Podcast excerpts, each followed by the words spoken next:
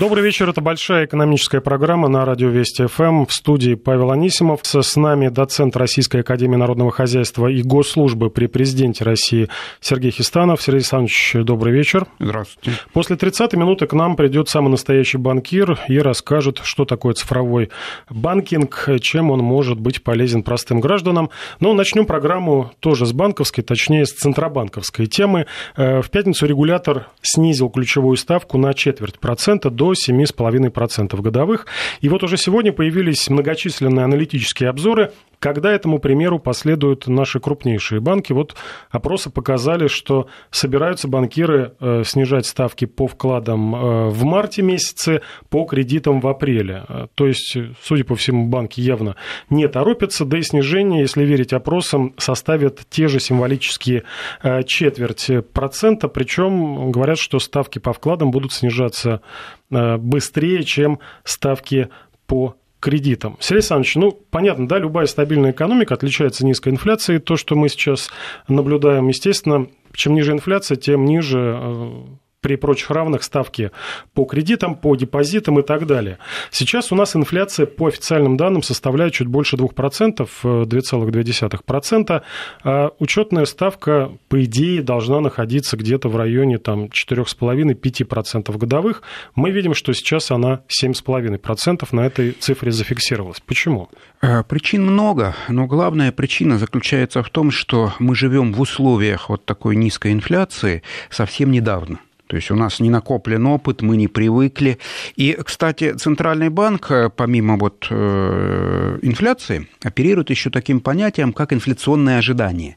Это мнение, вот что люди думают по поводу того, какая инфляция будет. И вот забавно, инфляционные ожидания все еще остаются достаточно высокими. То есть многие россияне ждут инфляцию там, в районе 8, 9, 10%. И до тех пор, пока инфляционные ожидания не снизятся, ну, не до двух, хотя бы там процентов до четырех, которые объявлены нам в качестве цели, да, мне кажется, Центральный банк будет очень и очень осторожно снижать ставку. То есть вот буквально снизил четверть процента, выдержал паузу, посмотрел, инфляция ведет себя спокойно, сделал следующий шаг. Э, потому что, э, как показывает наш собственный опыт, вот просто это было не так давно, но многие, видимо, уже подзабыли, инфляция быстро разгоняется, и медленно тормозит. Да. Поэтому здесь это тот случай, когда лучше поспешать не торопясь. Ну вот не согласен, потому что э, поспорил я в пятницу перед объявлением решения с одним э, известным э, бывшим банкиром, уважаемым экономистом по поводу уровня снижения. Я говорю, что ну, вот консенсус, прогноз четверть процента, ну и, наверное, такими мелкими шажками дальше Центробанк и пойдет снижать ставку, тем более, что он заявлял об этом. Но экономист со мной поспорил, нет, снизит на полпроцента сразу. Ну, когда э, вышли сообщения, я, естественно, написал, говорю, ну вот мои прогнозы сбылись, на что мне пришел ответ, что да, вы были правы, чего нельзя сказать о Центробанке. Смысл в чем, что, по мнению этого экономиста, нужно было сейчас Центробанку как можно более активно снижать процентную ставку, потому что, по его мнению, э, дальше уже такого э, благоприятного случая может и не предвидеться. Дело в том, что, с одной стороны, да, в этом есть резон, но с другой стороны, сейчас такое время, когда ставка Центрального банка достаточно слабо влияет на кредитные и депозитные. Почему? Потому что банки всегда привлекают деньги оттуда, где они дешевле. Сейчас на рынке депозитов у того же населения можно занять заметно дешевле да, вот, на облигационном рынке. И в этих условиях, вот сколько бы ЦБ не снижал ставку, пока она не приблизится к уровню там, 6-5,5%, э, это почти никакого влияния на рынок кредитов и депозитов оказывать не будет. Потому что эта ставка влияет тогда, когда она близка. Да. Сейчас же деньги на облигационном рынке, на рынке банковских депозитов можно привлечь дешевле. И до тех пор, пока это выполняется, любые снижения ставки будут восприниматься экономическими субъектами как достаточно нейтральное действие. И неважно, это четверть процента или полпроцента. С другой стороны, Центральный банк можно понять. Э, большую часть вот нашей истории мы жили в условиях высокой инфляции. Я напомню, что э, еще недавно инфляция 12-15% была вообще нормальной. 20% инфляция, это сейчас вот с позиции сегодняшнего дня много, но когда-то это была, ну, рутина, ну, там, 20, 22. Просто человек быстро привыкает к хорошему, да. Вот у нас длится не так уж и долго низкая инфляция, а нам почему-то кажется, что это будет всегда, да. Вот. И здесь осторожность Центрального банка вполне понятна, потому что вспомните, как э, резко может взлетать инфляция, особенно если на это накладывается на колебания валютного курса. Поэтому еще раз повторюсь, лучше проявить осторожность, выдержку, чем, не дай бог, своими неаккуратными действиями спровоцировать э, вновь инфляционную спираль. Мы это видели уже много раз, и поэтому здесь уж лучше пусть Центробанк действует более плавно. Но такое более плавное снижение ключевой ставки, чем хотелось бы и, например, заемщикам. А вот заемщикам и... не надо обольщаться. Я уже сто раз повторял, повторю в 101 поскольку это действительно важно. Да. Э, ставка по кредиту и ставка по депозиту формируют совершенно иначе. Э, депозитные ставки в основном определяются балансом спроса и предложения. То есть спрос на деньги со стороны банков, ну, предложение со стороны граждан. Э, Причем тон задают, естественно, крупные банки. А вот кредитная ставка состоит из трех компонентов. Это стоимость денег – которая сейчас определяется не действиями ЦБ, а депозитными ставками. Да. Плюс, самое главное, премия за риск. А вот премия за риск, к сожалению, волевым решением ЦБ снижена быть не может. Это величина, которая рассчитывается, исходя из того, какая часть кредитов вовремя не погашается просрачивается или дефолт объявляется по кредиту.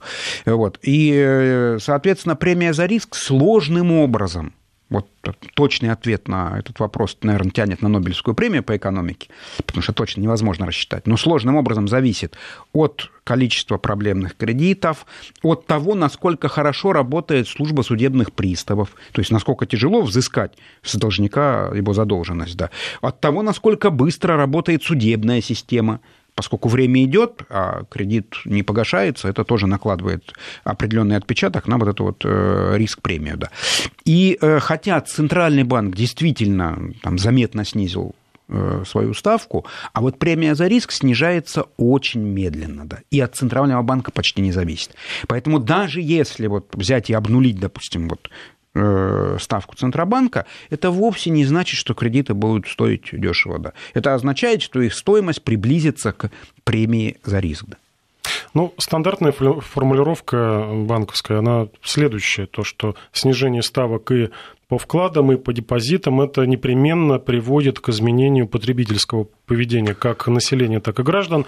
То есть, чем ниже ставка, тем они будут меньше копить и больше тратить. Но сейчас у нас ситуация из-за того, что инфляция низкая достаточно и исторических, на исторических минимумах, а ключевая ставка, по мнению многих, немножко высоковата. То есть, ну, есть все равно, это, конечно, не 240% годовых, да, о которых мечтают э, многие э, вкладчики, но все же э, можно заработать на этом достаточно нормально. И получается, что вместо того, чтобы тратить, стимулируя экономический рост, у нас все равно люди копят. Дело в том, что это не, вовсе не есть плохо вовсе не есть плохо, поскольку э, этим люди формируют инвестиционный ресурс. То есть вот те самые депозиты, которые используются для выдачи кредитов предприятиям. Потому что, э, э, как правило, предприятия имеют возможность занять ну, заметно под более низкую ставку, чем те же самые граждане. Вот. Так что в этом тоже есть свои плюсы. Более того, если посмотреть не с позиции вот сиюминутных а с более длинного временного горизонта, там на год, 3-5 лет, да, то как раз э, при формирование привычки граждан к накоплению это скорее хорошо, поскольку один из секретов успеха того же самого Китая – который вот очень бурно стартовал, много вырос, и темпы его роста внушают уважение, да, как раз заключается в том, что китайское население, ну, это вообще говоря, всей Юго-Восточной Азии касается, имеет большую склонность к сбережениям. То есть они активно сберегают, несут эти деньги в банк, а банки, соответственно, получают инвестиционный ресурс для выдачи бизнесу. Потому что все-таки вклад именно бизнеса в экономический рост, вот кредитование бизнеса в том числе, все-таки заметно выше, чем вклад, собственно, граждан. Кроме того, и предприятия обычно берут кредиты гораздо более вдумчиво и разумно, чем это делают граждане.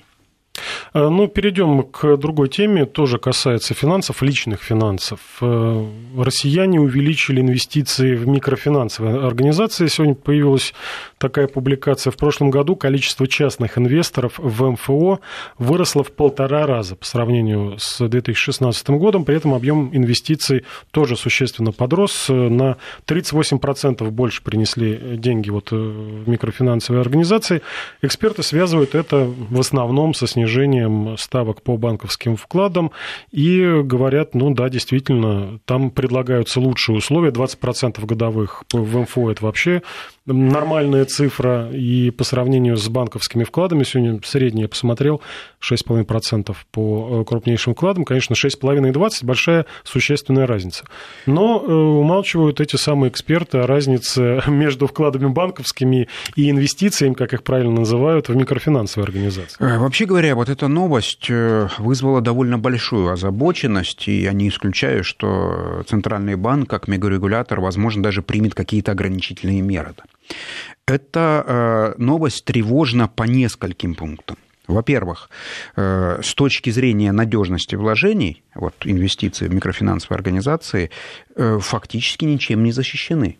То есть вот если депозит в размере до миллиона 400 тысяч э, гарантируется АСВ, вот, и, и АСВ реально выполняет свои обязательства.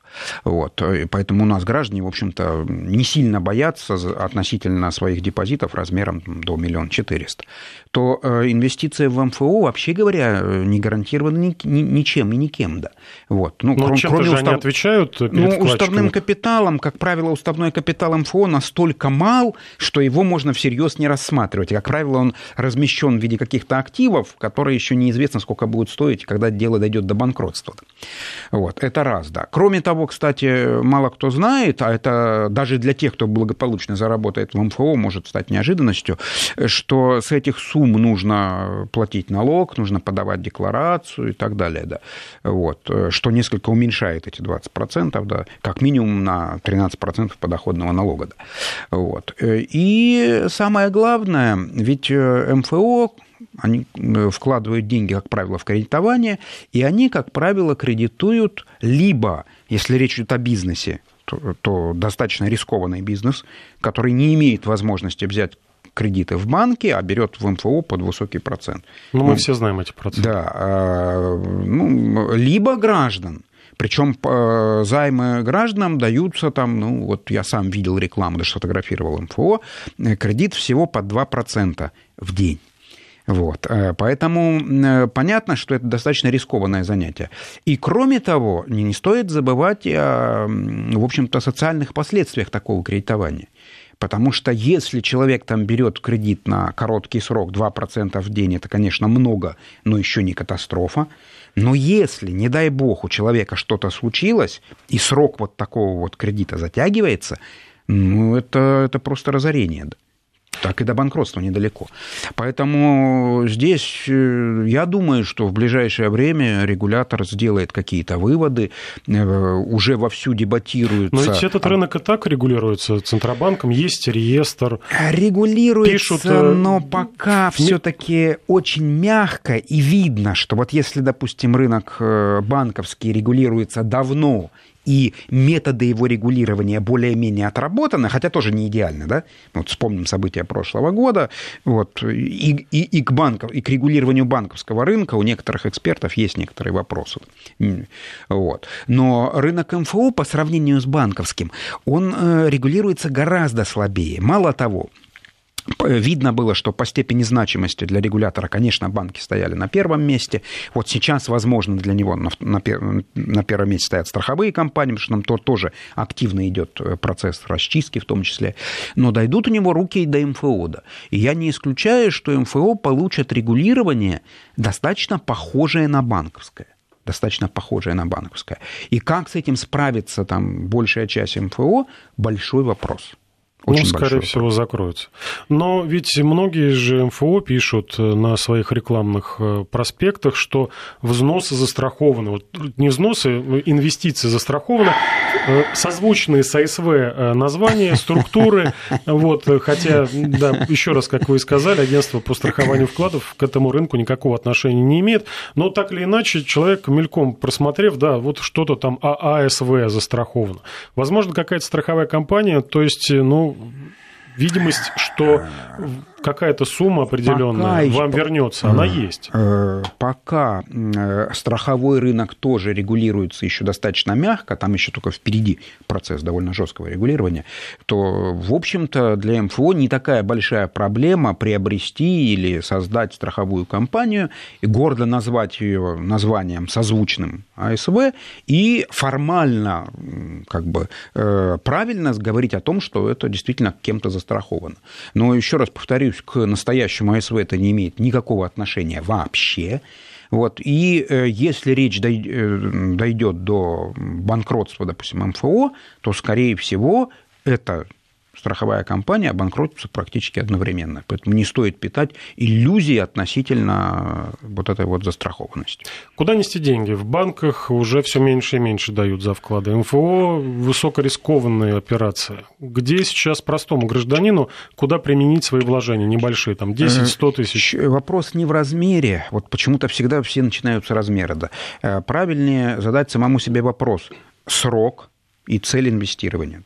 Вот. Если задача сберечь, а для большинства людей самая актуальная задача это, это просто сберечь там, от инфляции, от девальвации и так далее, то важно понимать, что сейчас э, процентные ставки находятся все-таки в нисходящем тренде, они снижаются.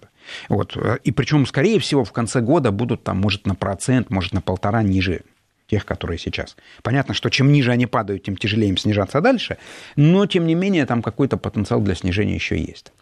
Вот. Э, в то же время э, рубль относительно там, так называемых твердых валют смотрится в настоящее время достаточно крепким.